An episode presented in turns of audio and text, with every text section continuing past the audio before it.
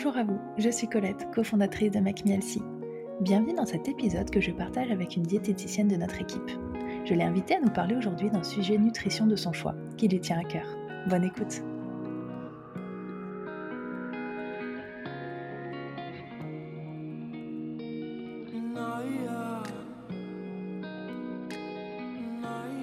Bonjour à tous, bienvenue dans ce nouvel épisode du podcast dans lequel j'accueille notre diététicienne Cyriane. Hello Cyriane Bonjour Colette, bonjour à tous. Euh, je suis ravie d'intervenir aujourd'hui dans ce nouveau podcast. Du coup, on va parler d'un sujet dont tu es experte et qu'on n'a encore jamais abordé ici, c'est le SOPK.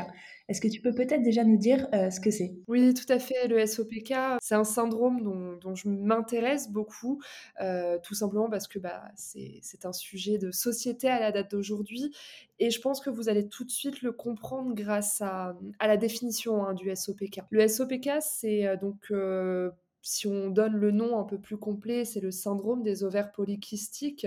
C'est un trouble endocrinien qui va du coup impacter le système hormonal.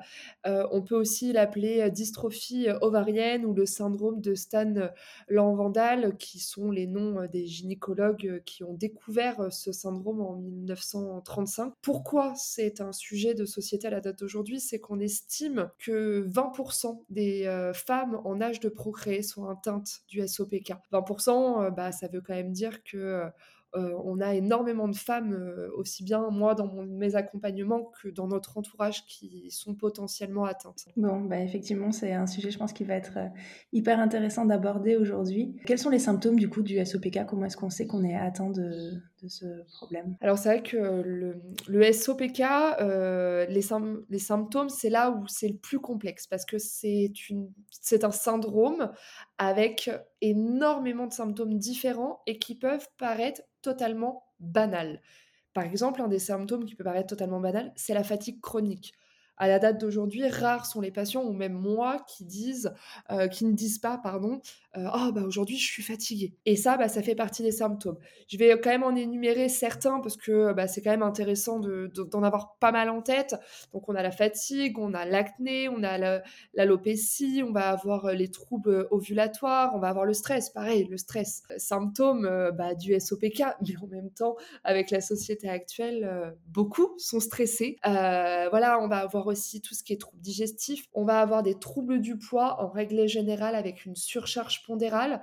Alors non, du coup, les femmes qui sont atteintes du SOPK, ce n'est pas forcément de votre faute si euh, vous avez euh, un surpoids ou une obésité. On parle du SOPK, donc du syndrome des ovaires polykystiques, mais en vérité, c'est plus un aspect multifolliculaire des ovaires qui, est présent. Donc, qu'est-ce que euh, des ovaires multifolliculaires? C'est des petites poches euh, qui vont se former au niveau euh, ovarien euh, et qui vont pas aboutir tout simplement. Donc c'est pas vraiment des kystes, c'est des petits sacs, des petites poches qui se forment. Voilà, on va avoir, bah, comme je l'ai déjà dit, l'infertilité hein, qui malheureusement touche énormément, énormément de femmes, et aussi la résistance à l'insuline qui va faire partie des symptômes souvent les plus, les plus présents. effectivement, du coup, c'est des symptômes où peut-être les personnes nous écoutent aujourd'hui disent mais voilà je suis peut-être touchée et euh, notamment bah, la fatigue comme tu disais donc euh, si d'après toi on est fatigué qu'on a des troubles digestifs est-ce que ça veut dire qu'on est atteint euh, de SOPK Alors pas du tout. Ça, c'est vrai que c'est quelque chose qui est important à appuyer.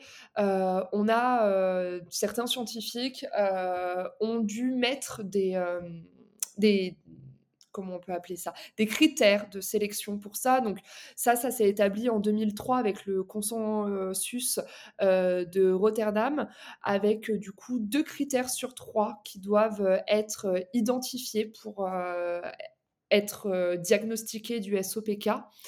On va avoir par exemple le critère de l'hyperandrogénie, donc c'est un excès euh, d'androgènes. Euh, les androgènes, pour rappel, c'est les hormones masculines. On va pouvoir le voir euh, aussi bien avec un bilan sanguin ou euh, tout simplement avec des signes cliniques, avec par exemple un excès de pilosité, par exemple de la pilosité au niveau de la moustache ou de la barbe.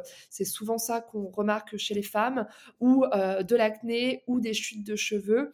Et c'est vrai qu'on va aussi avoir par exemple un trouble ovulatoire, donc ça va être soit une réfraction de l'ovulation, donc c'est-à-dire peu d'ovulation présente, on va avoir aussi l'absence d'ovulation, ce qu'on va appeler l'ananovulation, et on va avoir l'absence de règles, donc l'aménorrhée qui peut du coup être un autre signe. Donc on différencie l'hyperandrogénie et le trouble ovulatoire. Donc, par exemple, si on a une hyperandrogénie et un trouble ovulatoire, dans ce cas-là, potentiellement, on peut être diagnostiqué avec un SOPK.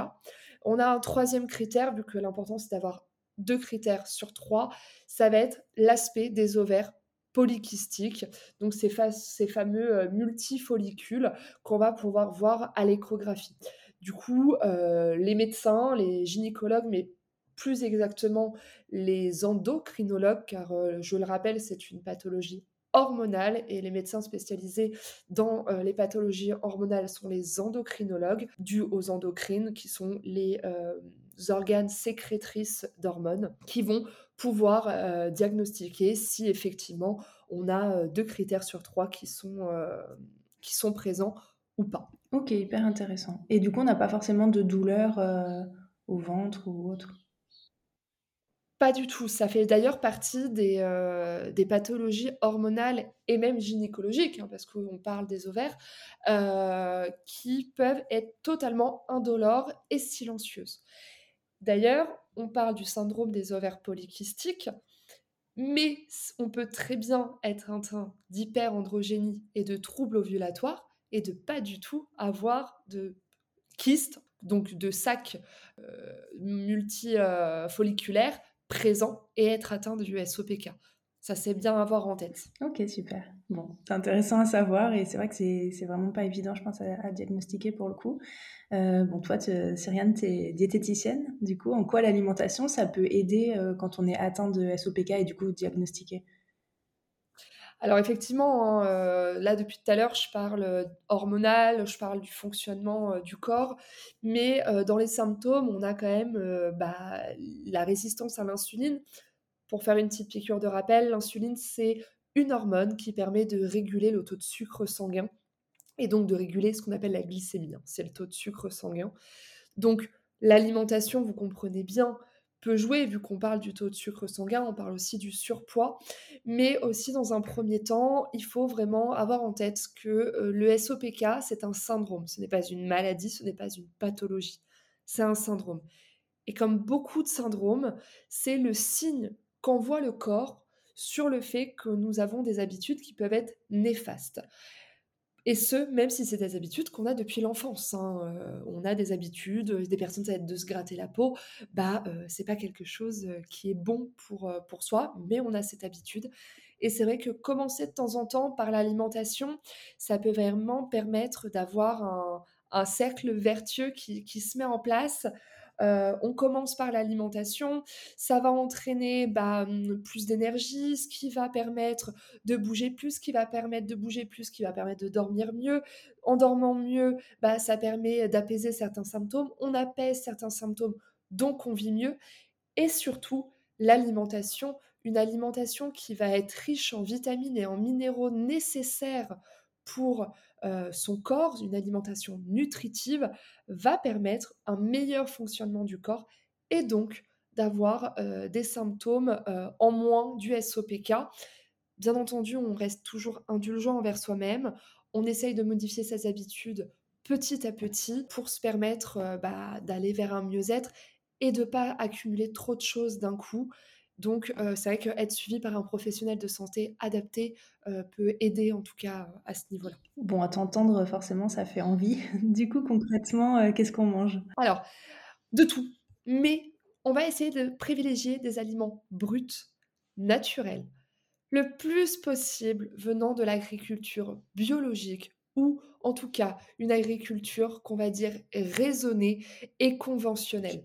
Pourquoi? Parce que ça va être des aliments qui vont avoir plus de vitamines et plus de minéraux, donc qui vont permettre de nourrir le corps. À ça, on va vraiment faire attention d'avoir des cuissons douces. Plus on va cuire les aliments de manière brutale, par exemple en friture, en barbecue, plus on va perdre des vitamines et des minéraux, et donc on aura moins de nutriments. Bon, et tu nous disais du coup on mange de tout, donc euh, qu'est-ce que ça veut dire manger de tout au final? Alors on reste sur quelque chose d'équilibré, je pense qu'on va euh, faire étape par étape, on va commencer par les légumes. Les légumes c'est quelque chose, je me suis rendu compte que beaucoup de patients euh, en avaient très peu dans leur assiette, voire ne variaient pas beaucoup non plus les légumes. Souvent on me dit oui mais Cyriane quelle quantité? Je dois manger de légumes Alors quand je suis un patient, bah, je, lui dis exactement la quantité dont il a besoin. Euh, là, à travers le podcast, certains vont avoir besoin de réponses. Du coup, 50% de votre assiette doivent être composée de légumes. Petite astuce euh, et conseil que je donne régulièrement aux patients, c'est d'avoir une crudité à chaque début de repas. Pourquoi? Parce que les crudités n'ont pas perdu les enzymes digestives euh, avec la cuisson. Ce qui va nous permettre de vraiment faire le plein de vitamines, de minéraux, de fibres. Les fibres, je le rappelle, je sais que ça a été déjà vu dans certains podcasts, mais permet de réguler la glycémie, donc de réguler la résistance à l'insuline et réguler aussi le poids. Donc, ça peut être très intéressant suivant les symptômes de la patiente ou symptômes dont vous pouvez être atteint. Et aussi, euh, bah, ça permet de réguler la, sensation de satiété. Donc, dès le début du repas, on n'hésite pas à se prendre des crudités. En plus, là, on arrive dans la belle saison. On va faire le plein de crudités avec des tomates, des concombres. En ce moment, c'est la saison aussi euh, des asperges, des choses comme ça. Alors, les asperges sont cuites, mais l'avantage, c'est qu'on peut euh, mettre un tout petit peu moins de cuisson dans les asperges et ça reste quand même très riche en fibres. Et du coup, tu peux peut-être nous parler des protéines aussi. Euh, au niveau des protéines, euh, elles sont essentielles à l'organisme. Tout comme les légumes, c'est quelque chose qui a disparu des assiettes des patients que je rencontre. Souvent parce que on ne sait pas forcément les cuisiner, on ne sait pas forcément quoi manger, etc., etc. Les protéines, c'est ce qui va permettre de faire fonctionner de nombreuses hormones. Pourquoi? Parce que ça permet de les sécréter. De plus, on ne fait pas de réserve de protéines. C'est-à-dire que les protéines, euh, bah, une fois qu'on les a mangées, on les utilise, mais si demain on n'en mange pas, notre corps n'a pas fait de réserve. On n'a pas de réserve. Donc, pour pallier ce manque, on va chercher dans le muscle. Donc, ça peut faire perdre de la masse musculaire, c'est pas le but. Ensuite, ce qui va être important, c'est de varier ses sources de protéines. C'est un trouble hormonaux, le SOPK, et comme je vous l'ai dit, les protéines servent à créer des hormones, d'où l'importance. On les varie toujours pour avoir le plus de vitamines et de minéraux possible. Donc, on prend des sources de protéines végétales avec des légumineuses, des oléagineux, des céréales complètes ou semi-complètes. On prend aussi des sources de protéines animales pour les personnes qui ne sont pas végétariennes, avec des œufs, du poisson, des fruits de mer, de la viande. Par contre, on évite un maximum la viande rouge car c'est une viande qui est inflammatoire et acidifiante euh, pour l'organisme, tout comme les autres euh, graisses animales qui peuvent être inflammatoires. Donc, on les prend de qualité et surtout dans des quantités qui peuvent être adaptées à vous. Ça, encore une fois, c'est seul un professionnel qui pourra vous aider à savoir quelle quantité est importante. On n'oublie pas non plus d'ajouter à tout ça des glucides, donc les glucides, je sais que ça a énormément mauvaise presse avec bah, euh, le fait que ça peut faire grossir, que ça peut créer des ballonnements, etc. etc. C'est vrai seulement si vous mangez des glucides raffinés, des sucres simples, des, sucres, des féculents blancs. Pourquoi? Parce que c'est dépourvu de tout nutriment. Donc à part avoir énormément de gluten d'un coup dans l'organisme, on va pas avoir de fibres, on va pas forcément avoir de vitamines, car souvent ça va avec. On va pas non plus avoir un indice glycémique bas au niveau des féculents. Donc l'indice glycémique bas, c'est le fait que le sucre soit digéré plus ou moins rapidement. Et nous, ce qu'on veut, c'est que ça soit digéré lentement. C'est pour ça que souvent on appelle ça des sucres lents aussi. Et c'est très très important parce que c'est votre principale source d'énergie, mais aussi, vous aurez maintenant compris, que ça va être à la fois une source d'énergie, mais aussi de fibres, de vitamines et de minéraux. Et c'est pour ça que c'est important. C'est aussi ça qui fait qu'on a à avoir le coup de barre après manger. Et ensuite, pour ce qui est des quantités de féculents, que ce soit le matin, le midi ou le soir, encore une fois, ça dépend de chacun. Et seul un diététicien pourra vous aider sur les quantités et surtout jauger sur votre métabolisme à quel moment de la journée les quantités doivent être placées. On n'oublie surtout pas à tout ça les matières grasses.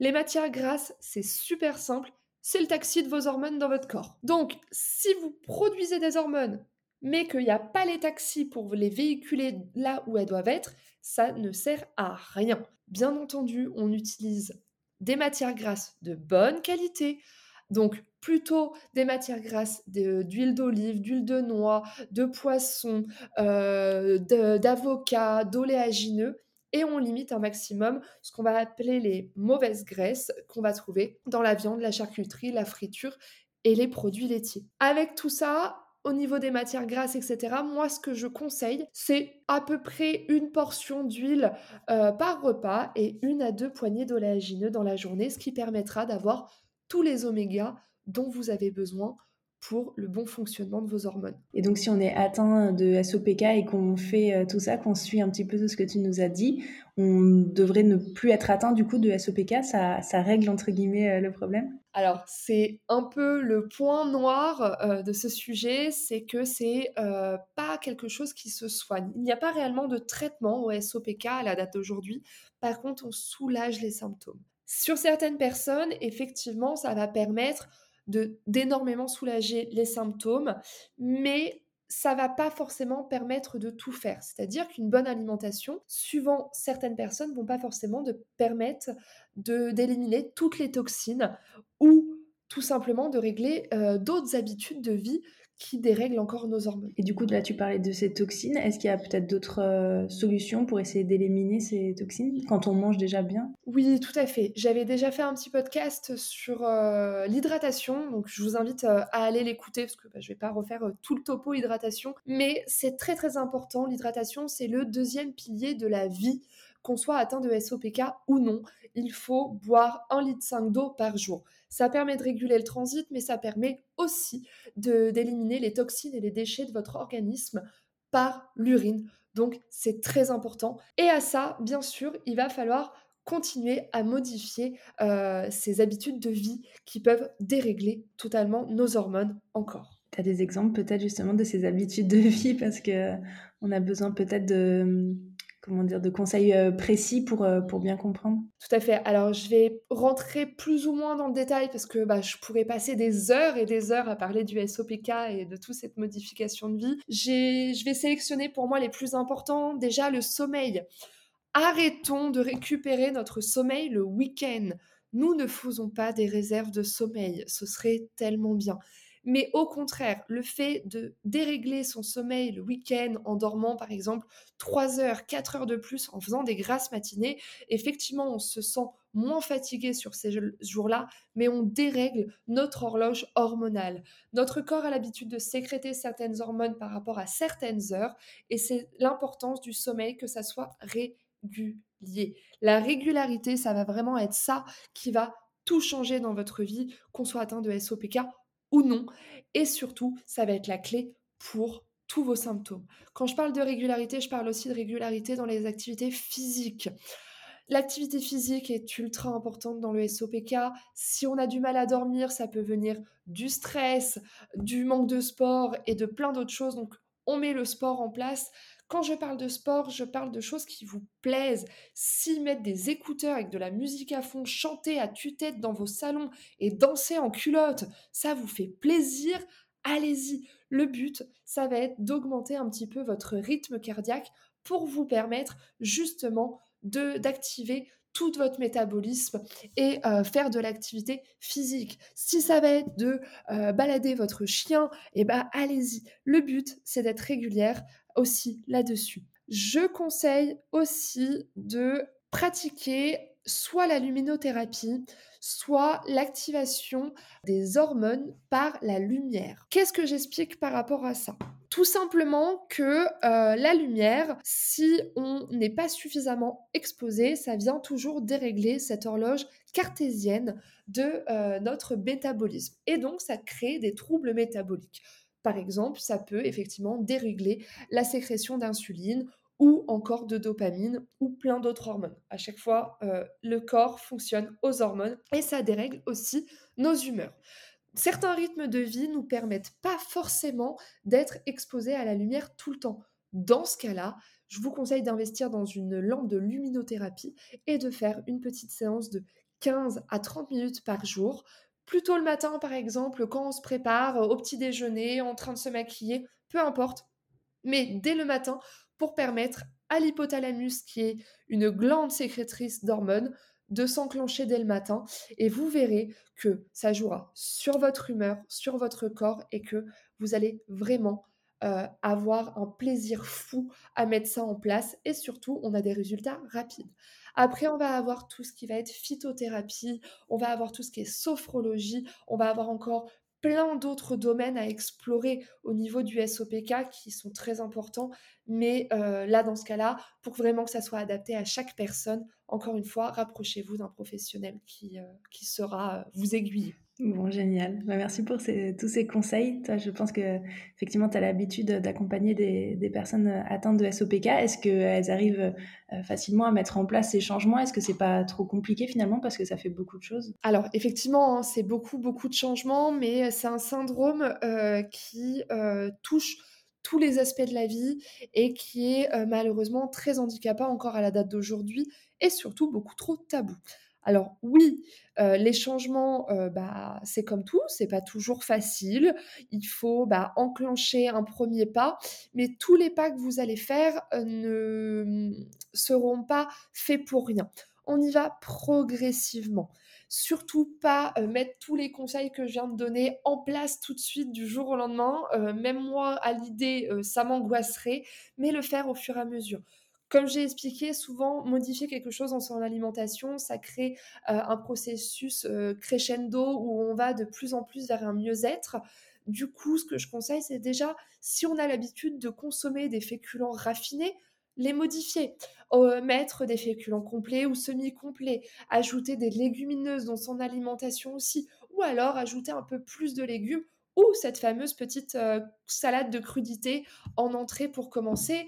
Et après, au fur et à mesure, vous avancez. Vous mettez autre chose, l'hydratation. Après, bah, peut-être euh, effectivement euh, une routine de quelques minutes, 10-15 minutes de sport par jour, etc., etc.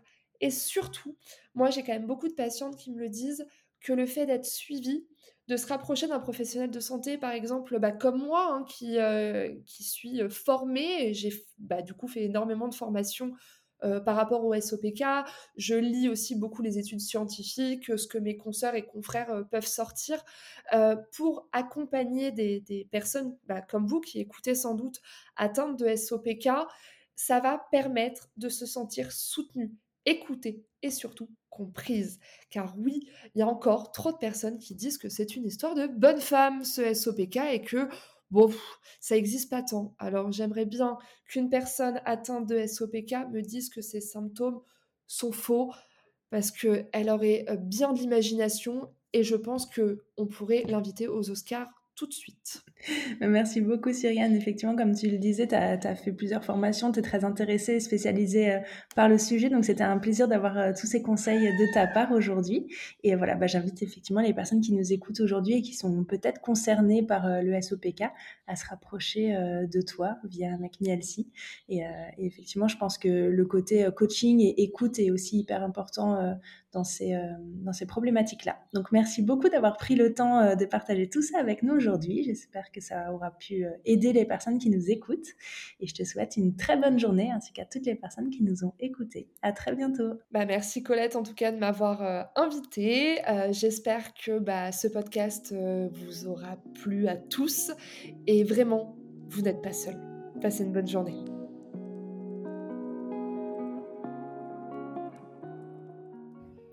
Merci d'avoir écouté cet épisode. Si vous souhaitez en savoir plus sur nos programmes ou commencer votre rééquilibrage alimentaire, je vous invite à visiter notre site internet makemehealthy.fr. Si vous souhaitez accéder à nos recettes Elsie et d'autres fonctionnalités utiles comme votre planning de recettes ou vos listes de courses, vous pouvez installer notre application disponible sur tous les stores. Enfin, pour être inspiré et motivé au quotidien, rendez-vous sur nos réseaux sociaux Instagram, Facebook et TikTok. À très bientôt. 那一。